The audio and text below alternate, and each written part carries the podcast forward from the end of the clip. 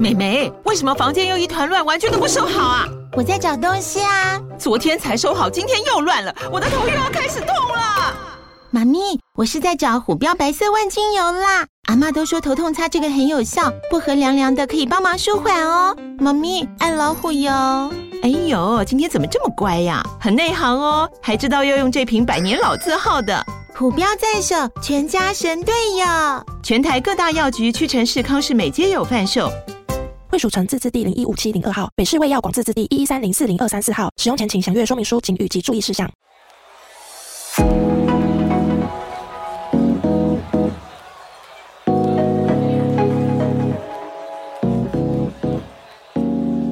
你今天工作快乐吗？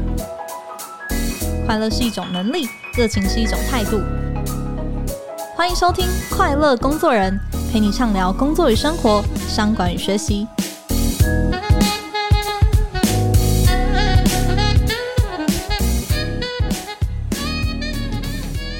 大家好，我是 Cheers 快乐工作人的副主编邵敏。再过几天呢、就是二零二四年了。你准备好要跟二零二三说再见了吗？想到要即将展开新的一年哦，你的心情是期待还是不安呢？有一句很经典的电信广告台词啊：“世界越快，心则慢。”诶，短短一句话很好记，可是非常难做到。过去一年呢、我们在节目中聊过一些像是 AI 趋势的变化啊，零零世代加入职场之后的新管理啊，怎么样高效学习、快速升迁、快速拆解问题等等呢、哦？诶，有这么多事情同时发生，同时抓着我们的注意力。那在二零二三年的最后啊，我也想要跟大家一起花一点时间，回过头照顾我们自己的心。今天我们邀请的来宾哦，他是台湾大学中国文学系的副教授蔡碧明老师。他的正是时候读庄子这门课哦，在台大几乎是堂堂爆满。那在台大开放式课程的平台，更有超过一百六十万的点阅哦。蔡老师上的，我想不只是文学课，其实更是自己亲身经历的一堂一堂人生的课。那我就先不多做赘述了，让我们一起欢迎蔡碧明老师。呃，大家好，少敏你好，很高兴有这机会。可以在这个时间点跟大家聊一聊。没错，很谢谢老师在岁末年终的时候跟我们的听众朋友有这个机会来分享。那刚刚其实有谈到，这个世界真的是变动得越来越快，然后越来越多的资讯，而且我想听众朋友跟我一样，越来越容易感受到自己的不足之处哦。有时候真的是觉得快要跑不动了。那这让我想到，其实庄子有一句话哦，是在庖丁解牛里面提到的。那如果我有误解哦，等下请老师也不吝指教。庄子有说啊，无声也有涯，而知也无涯，以有涯随无涯，殆矣。那我自己粗浅的理解哦，是说有限的生命来追求无限的知识，诶，它是一件不切实际，甚至是对自己有危害的一件事哦。那从您的角度来看，诶，这个理解是正确的吗？庄子的思想会不会鼓励大家躺平呢？其实这理解不能说错。甚至于他是很真切的，嗯，那就我个人生命，我好像演过这一出给大家看。因为生也有涯，我们的生命，我们的能耐，我们一天清醒时刻最合适的时间长短，其实一定的嘛。我们太晚睡或睡太少，我们都会不舒服。可是如果真的你觉得这些书真的读不完，对，这些工作真的想做得更好，我们通常会从哪里来抓取时间？一个就是我们睡眠时间，没错；一个就是我们运动的时间，甚至我们吃饭的时间，我们就吃更简单一点。那我自己可能也曾经因为这样，所以在生死的崖岸边挣扎过一次，嗯、在十十多年前。是。那我后来就发现，其实我每次在台大，可能是大一的新生课堂，我会问他们一个问题，就是你的课业，那如果职场就工作，对。或者你的情感，包括亲情、友情、爱情，或者你的财富、你的零用钱、你打工的钱、你的薪资，或者你的健康，你觉得自己最在乎哪一个？嗯、哇哦，那我以前开发色纸，让他们从颜色来告诉我答案。OK，可是最后你就会发现，就像刚刚您念的养生主这一段，或者我生病之前，我可能是一个自以为很。超越凡俗价值的人，可是我非常重视我的教学，我非常重视我对传统文化的研究。嗯，甚至于我出一个期末考卷，为了让考二同学觉得非常开心、非常感兴趣，我会不断的把考卷弄到最好玩为止。嗯，以至于常常去印考卷的时候，已经七点多在影音店前面排队，八点我就到教室了，睡十五分钟。或者一两小时，或者三四小时，可能在每个礼拜都会有两三天这样的日子。哇，对，嗯，那当然后来我就得癌症了嘛。那当我们这样一反省的时候，我们就会发现有个思想非常迷人：当你能够按照庄子的说法。所谓的返本全真，嗯，那什么叫根本呢？我们到底为什么要回头？我们就像就像您刚刚介绍箴言的节目，我们就这样冲刺下去不好吗？对，那其实我们都很爱这块土地，也爱这块土地上的人。那我们来看一下，台湾现在世界第一的有什么？有肌少症，肌肉太少，世界第一。我们世界第一，嗯、哇！还有肥胖率，世界第一。那你有没有想到？肌肉量不足跟肥胖，表征的就是这块岛屿上的人体能不足。对，还有更严重的，世界第一，刚刚讲的是亚洲第一，对不起纠正一下。嗯，世界第一的是洗肾率。哇，可是洗肾率就一个像我这样一个啊、呃，研究东方修炼或者武术的人，是，其实洗肾就代表真阳之气严重匮乏。那如果我们已经知道这个岛屿，真的是需要好好照顾每一个人的心声，嗯，没错。那我们就知道有一本书，我们说一部《论语》治天下。我们现在最迫切的不是治天下，治天下去投一票就可以了。可是半部《庄子》就可以治心声。嗯，那这个半部不是虚言。我们知道《庄子》有三十一篇，可是真正庄子亲笔写的只有七篇。哦，其实并不多。对啊。嗯，你七篇读完，你就可以照顾你的生命了。嗯，所以我觉得在这个时代，其实读这本书真的是很重要的事情。OK，有一天时间会教会你明白，你最不可或缺的是两点而已。OK，就你的心情，嗯，还有你的脊椎要打直。其实我就用对对对对对，用很简单的两句话来讲一个重点。为什么呢？因为你会发现。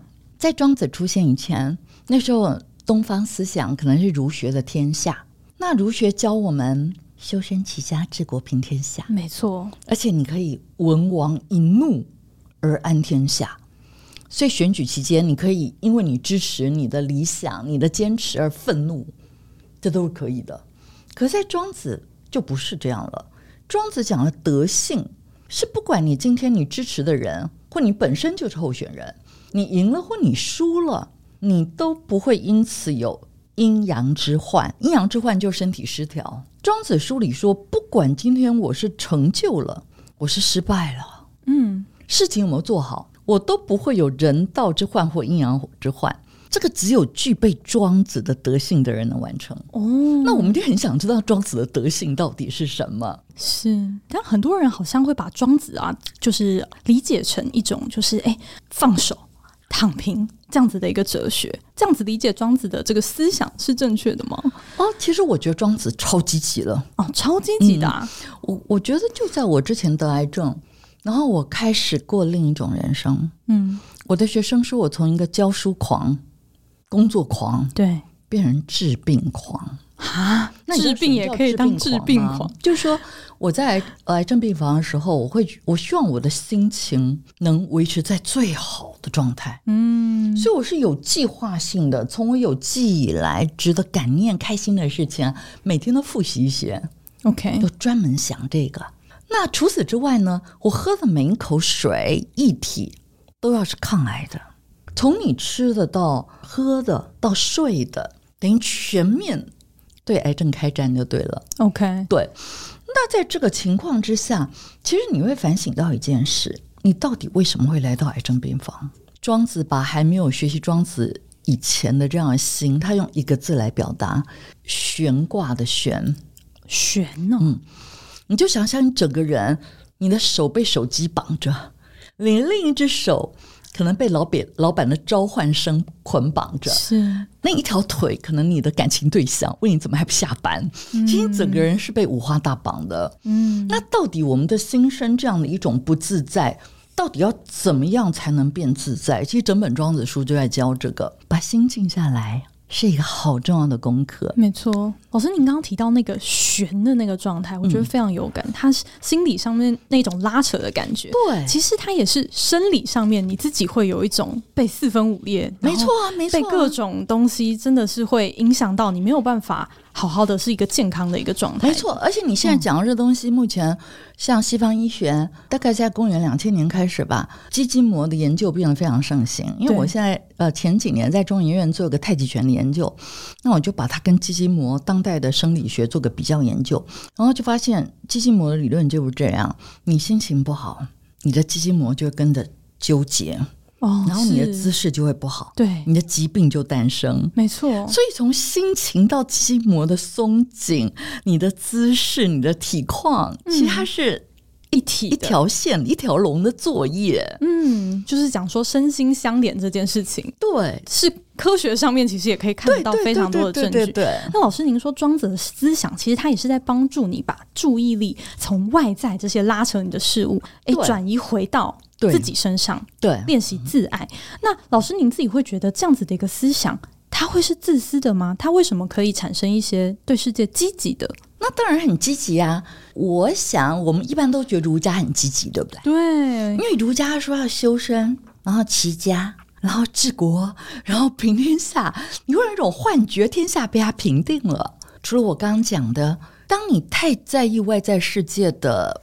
你非要怎么样不可？你会发现在中国古代那些忠孝节义的故事，我们可以为了君王而杀掉自己的儿子，对不对？赵氏孤儿嘛，对，而且会流传为一个佳话。对，我们都是可以抛头颅洒热血的嘛，意应卿卿如晤。我为了天下，我可以牺牲我的爱情，对对吧？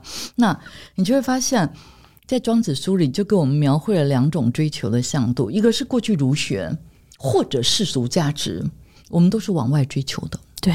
是一个小孩考上建中、台大，就会收到一个鹏程万里的钢笔。你飞得好远，飞得好高，你好乖，好厉害。然后我们求职之后，在职场，我们看到谁升迁到最高的位置，我们好羡慕。可是这不是庄子的追求。嗯，庄子的追求，它是一种所谓的返本全真，就是你变成觉得这个世界就是你的一个健身房，也是你的健心房。嗯，那是什么意思呢？我觉得练过重训的人都知道，当你的教练告诉你，你现在腿力又增加了，杠片再加一块，你很高兴。然后告诉你，你现在是整个健身房排名第三的女生，你觉得很得意。那表示你能承受的重量，你的抗压性特别强。对，那庄子的学问返本全真，在天地之间，他就是玩这个。他说啊，天地之正。这世界正常运转的时候，我是能驾驭的。嗯，就要看我心的能耐是不是年年日月俱增，就定力你的静定的力量。可是你发现，如果你不在意这个，你就会像生病以前的我一样，觉得自己好疼爱学生啊。嗯，做事情好认真哦。是，然后出考题教学都很无私无我。可是最后你就是拿你的身体来赔。把自己的成就感建立在牺牲自己成就。对对，可是为什么？因为你把外面的事情当成比内在的自己的心声更重要。嗯，那很多人就会以为说，我记得我被这样问过，他说：“老师，我已经把全部的心力都放在我的课业上了，我还没有办法达到我要的分数，我要那个等地。那老师，你竟然现在居然回头叫我睡饱一点，把心声照顾好。”那我不是完了吗？放不下。我说你试试看，会有相反的结果。当你优先护住你的心、你的气的时候，这是庄子讲的，比其所保于众议。我觉得我最重视的跟别人不一样。嗯，那你会发现对你非常有用。那些广众当年看我的书，他发现我在做这样修炼的时候，我说我创作灵感会源源不绝。嗯，后来他跟我学没多久，那时候刚好疫情期间很有空。然后没事就来我们家，然后就学穴道导引啊，学太极拳。哦，OK。他告诉我，老师，我很短的时间，我音域更宽，因为气筋膜放松，中气饱满，音域当然就变宽。更重要的是，我现在写歌的速度变非常快，就我制作一张专辑的速度也变非常快。他就体会到庄子讲的那个无知之知。我们都以为我们要阅读更多、吸收更多的外在资讯，我们才能有最好的创意。可是我在我的庄子教室，我让学生去练习刚刚讲的神灵练习，每天五分钟或十五分钟，甚至于故意杜绝一些他们把注意力分散的一些机缘。比方说，每天手机停用几个钟头。或者非必要性不拿起手机，对，就是被动使用而不是主动使用。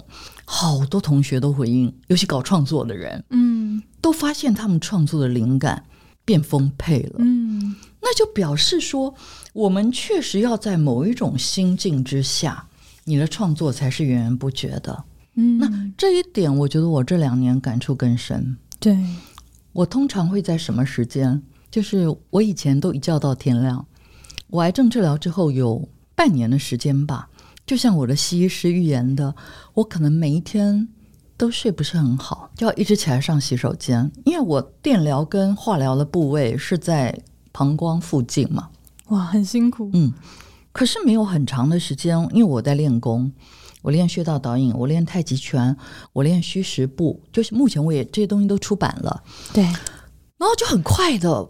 医生说我一辈子就只能过原来那种一个晚上如厕十几次、七八次的生活。我现在大概顶多起来一次。那如果身体比较好的时候，那起来一次可能是我睡七个小时之后了。比较没有特别练功的时候，有正常吃睡的时候，嗯，至少可以睡五六个钟头才会醒来喝水。那你有没有想过，你刚醒来那段时间，就是你最没有念头的时候，因为你傻傻的啊。我在那时候就会开始有一些奇怪，就会有灵感。哦，所谓的灵感，它不只是一个你可以写的内容，甚至于是字句。嗯，就你在没有念头的时候，忽然间有很棒的构想。我后来就养成了习惯，我的床边一定要放一个笔记本，还有笔。后来觉得来不及，灵感输送的速度太快，我变成一定是用。手机这样录下来啊，马上讲出来。对，我刚跟你讲的就是说，你慢慢发现，你以为你很重视你的心、你的气，你以为这样你不是减少了你投学习、对城市设计啊，或是工作啊这些时间，可你发现你错了，你变得更好。当你站在所谓的一家或道家，就传统医学或是老庄思想的脉络，你会发现原来。人是可以这样的，嗯，人是可以从哎，我小时候是一个非常胆小、爱哭的人，嗯，而且很脆弱。可是我现在在我学生传说中是一个无可救药的乐观主义者。哇，他们跟我讲什么事，我都超乐观的。嗯，那当然，我们在庄子书里，我们刚刚讲就是一点就是神灵嘛，你练习让你的心不要扰动。那另外就是你的脊椎随时维持在一个打直的状态。嗯。那我觉得我们的时代反而让我们对于我们传统的修炼更有信心。嗯，因为现在不是很流行普拉提吗？是身体中心线。那现在又有好多韩星在练 GK、GT、缠柔、Jewel Tonic 第五条线，其实讲的都同样的东西。或许你做印度瑜伽，他告诉你脊椎是你身体的殿堂。没错，刚听老师提醒我，赶快马上那个 挺好我的脊椎。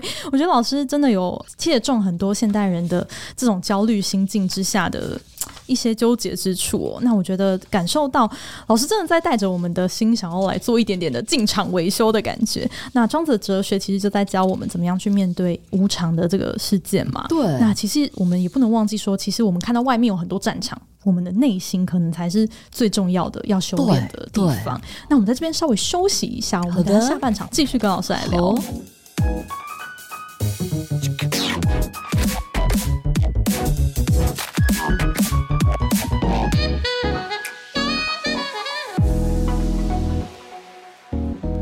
欢欢迎回来。我也想跟老师分享一下，最近其实我看到一个 HP，就是惠普他们的调查报告，他们是特别关注就是人跟工作的关系，然后从全球的一万多位的这个来自工作人的回馈，只有二十七 percent 的人他们。认定他们跟工工作的关系是健康的。那即便工作，我们常讲嘛，就是说它不是人生的全部，可是它确确实实，就像老师您刚刚提到的，它对全人的身心哦，真的有很大的影响。所以我还蛮想跟老师请教，庄子他会怎么看待工作这件事情啊？我觉得你现在问这个问题，我特别有感。无意间提到一件事，就是其实我们每天坐在办公桌的时间，只要你是坐着的。你可以利用你坐着的姿势来练功哦，就坐着也能练功，做到庄子讲的“圆都以为精”。然后，比方说跟他们讲，你两个脚底板一定要着地，感觉像自己要站起来，但并没有。这时候你的脚是有根的，嗯，光是你的脚趾这么做，你的五脏六腑就会健康很多。然后接着，你的大腿骨是往下压的，你的胯骨是往上提的。然后呢，你想象你的头颅后面、耳朵后面的骨头，有人把你的头颅往上提。然后呢，整个肩膀很像那摩托车是要往后翻，而不是往前盖，嗯，是往后翻的。然后随时想象自己就要站起来，嗯，我说，当你这样做，其实你就在练功了，OK，你就在实践庄子的“圆都以为经”了，嗯，就你知道，有一个来听我发表会的人。结束之后，两三天后，他说：“蔡老师，非常感谢你。我现在上班的心情完全不同。我觉得我们老板好善良。我去办公室练了八小时功，对，他还发薪水给我。我不再觉得上班很无聊。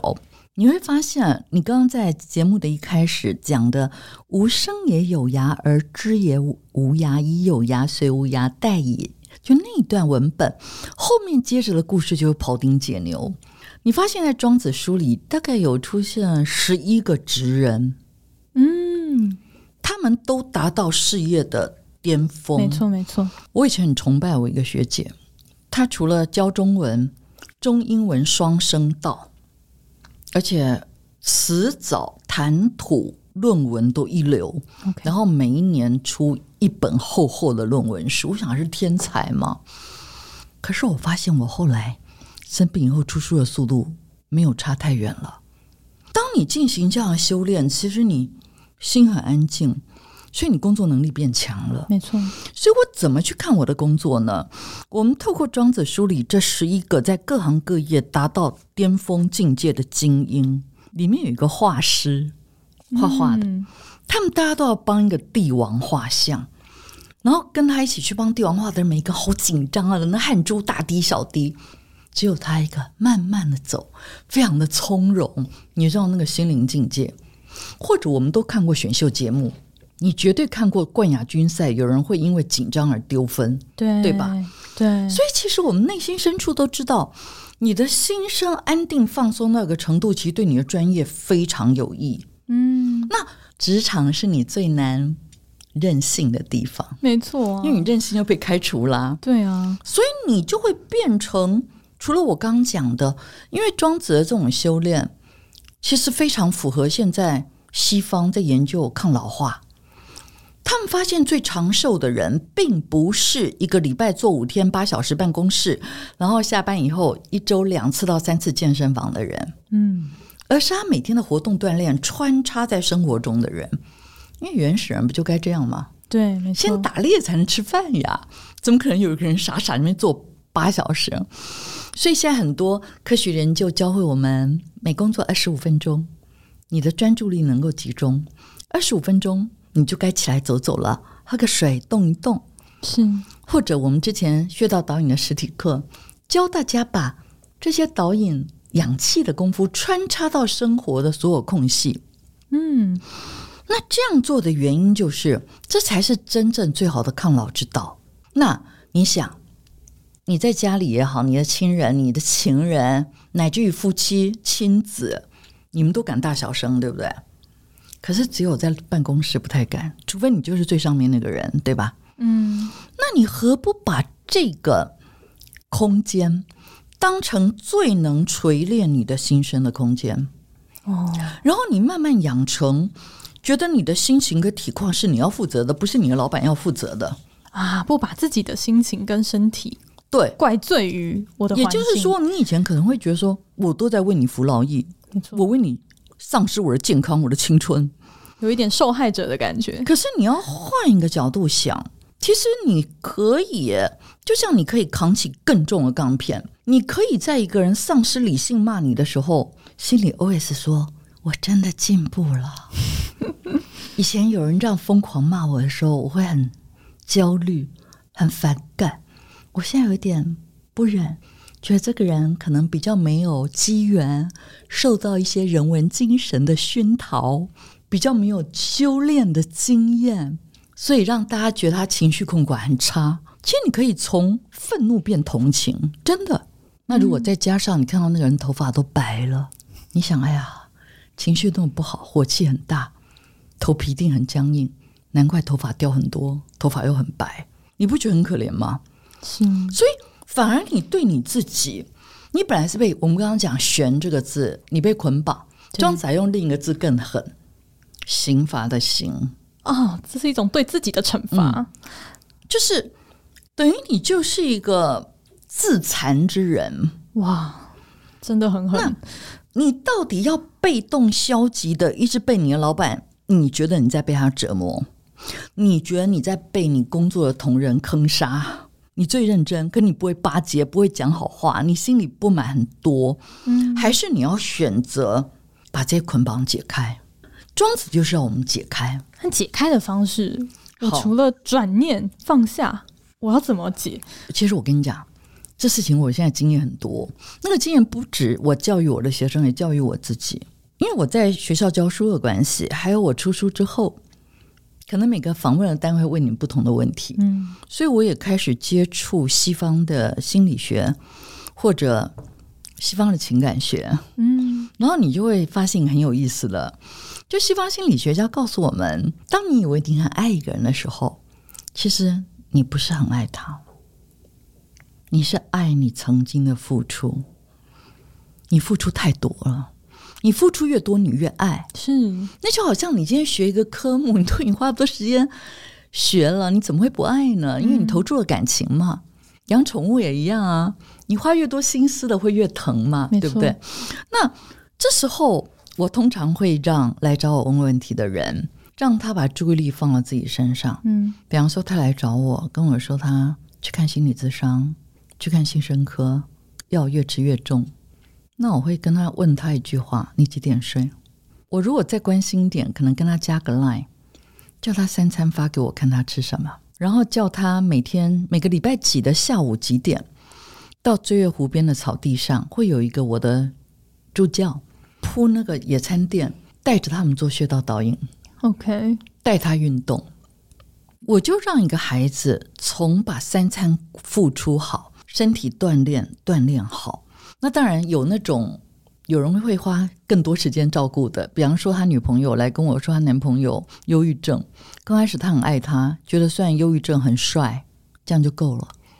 可是久了，觉得每天都要听他倒垃圾到一个多小时，现在越倒时间越长，就到两个小时。啊，老师，我快要受不了了。嗯，我说那我教你一个办法，你们约会时间要改。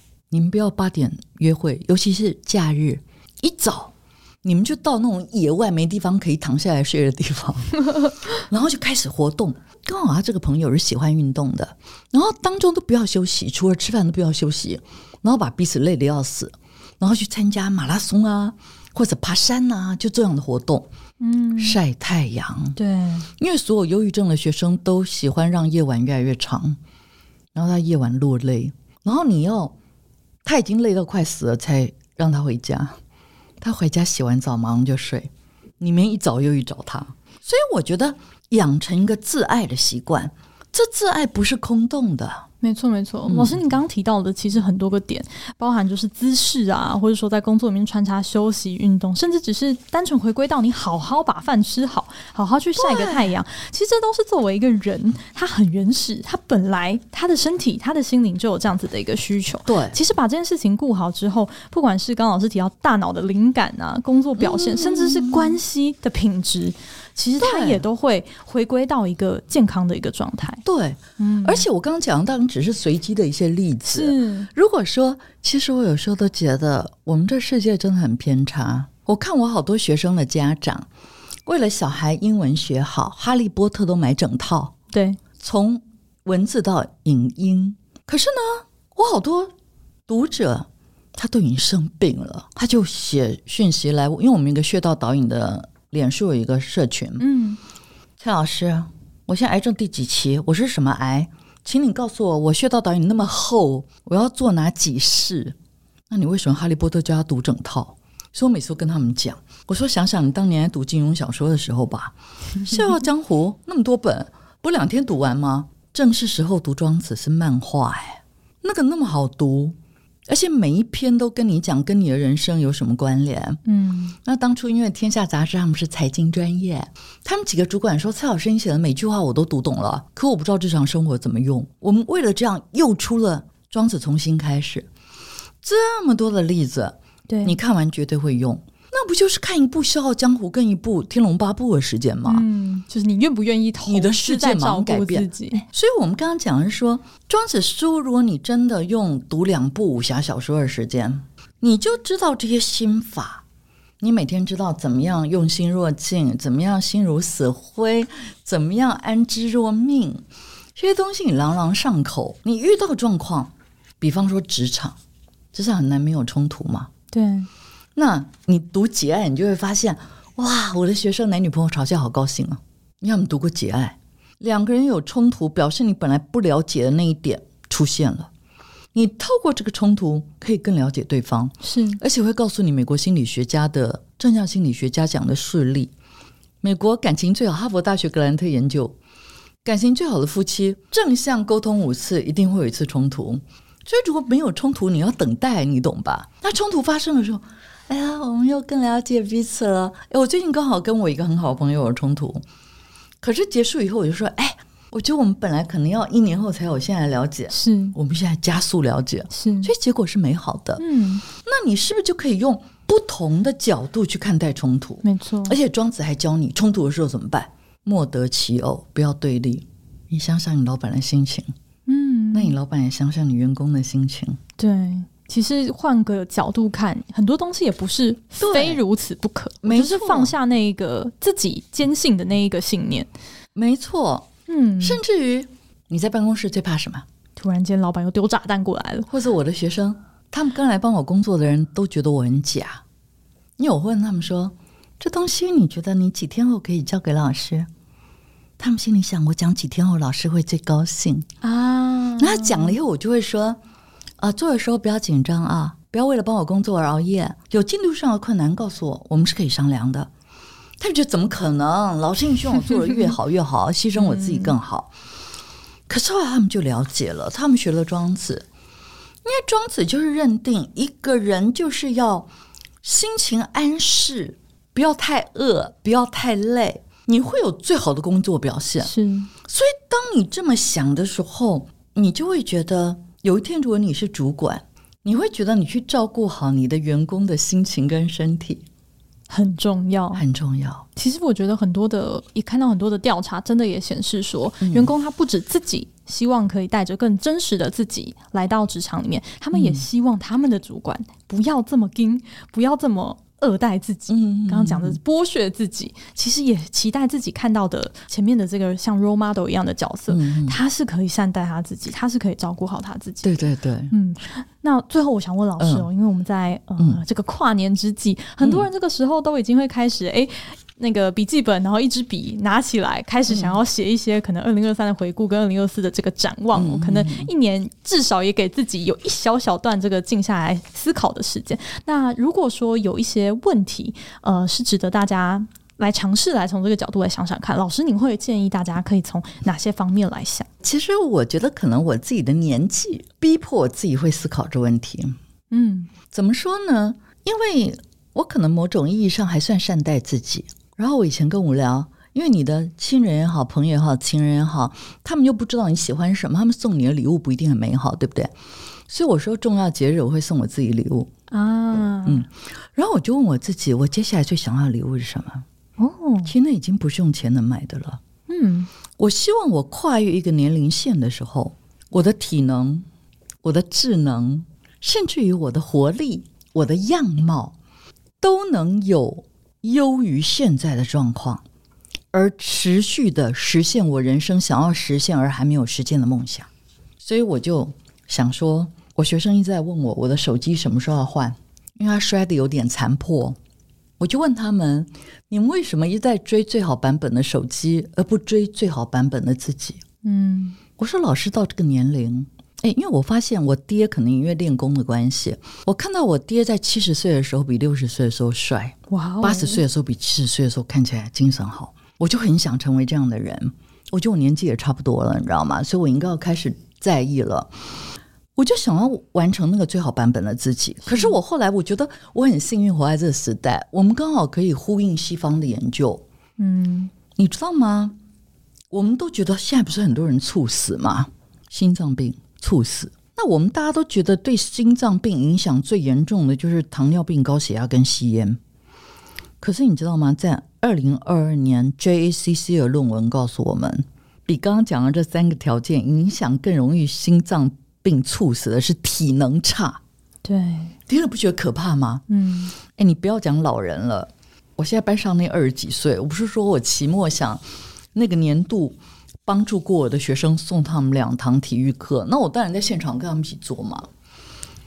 回头看，天哪，我到底是跟二十几岁的人一起运动，还是七十几岁？他们核心怎么能弱成这样？那当我对我自己有这样的诉求，是。我觉得我很幸运，我后来我居然在研究庄子十几年、二十年，才发现庄子那七篇讲人身体的两大忧患，刚好齐聚于我一身。一个是肿瘤，庄子讲病人都讲什么瓮盎大盈，那个肿瘤都已经跟一个容器那么大了。哇或讲佝僂，脊椎侧弯也是一种佝僂。可是当我想要松开我的心、松开我的脊椎的时候，我真的发现这世界上有太多西医说不可逆，其实可逆。嗯，所以我现在每一天都会问我的脊椎有没有比昨天更回到婴儿的位置。其实它是一个可以永远无限的追求。嗯，我小时候很羡慕我爸爸皮肤很白，我姐姐天生皮肤也白，所以我姐姐出生，我爸还写了诗，里面有一句说：“白嫩从前叹老庄。”嗯，就是像老庄里面讲的那个洁白。我觉得很怨叹，相较于我爹跟我姐，我就显得黄黄的。可是当我今天我要出门，我好朋友帮我化妆，他说：“蔡老师，你知道吗？你现在用的粉是给白人用的，是最白的了。”我就忽然想，这是我练气的结果。因为你知道，一个肾脏不好的人脸会越来越黑，那相反练真阳之气的人，你会越来越白。嗯，当然是白里透红，而不是苍白。那你就会发现说，尤其我脊椎侧弯，我可能会有那种几个月才看到我一次的朋友，他从我背后看，他真的平很多。你忽然间发现，原来这么严重的脊椎侧弯放松是可能的。你所有的纠结跟筋膜的纠结放松都是可能的。而现在西方医学也告诉你，我们的肌筋膜啊，老人跟小孩的不同就是。小孩的是延展性、回弹性很强。嗯，你看这老人走路，不不，他没办法很轻巧。是，那可是最可喜的是，肌筋膜的弹性是可以训练的。所以在整个庄子的学问，它不只是一个心学。我要讲的就是说，这么简单的放松身体的方式，因为穴道导引这个真的很简单。你发现你一天根本没花时间就把它练完了。嗯，然后你又发现。你现在怎么越来越轻松？是，哎，我台大学生那么年轻，他们热舞社的好多人在练穴道导引啊。他们说，因为练了以后跳热舞变得很灵活。嗯，然后你又发现古书里面中医医书，好多疾病身体沉重，所以你真的从庄子这套学问，你最后会发现，你刚刚讲新年新希望，是。我真的可以许我自己一个每天都比昨天更松柔。哦，嗯，更松柔，然后你的肌筋膜也更有弹性。嗯，有一次我跟广中一起上一个不知道什么节目的访问，我们就说让我的头顶更靠近天空。其实它都是一个功夫的各种描述，没错。可是这些功夫，嗯、当你真的去读，正是时候读庄子，庄子重新开始，最根本的是心。对。可是当代的习惯学是也是要帮你往外冲的啦。对啊，对啊，让你走向成功的。是。那我只是借助西方的习惯学理论，让你去建立刚讲你自己心生的能力。嗯。哎，很多人没有安全感啊。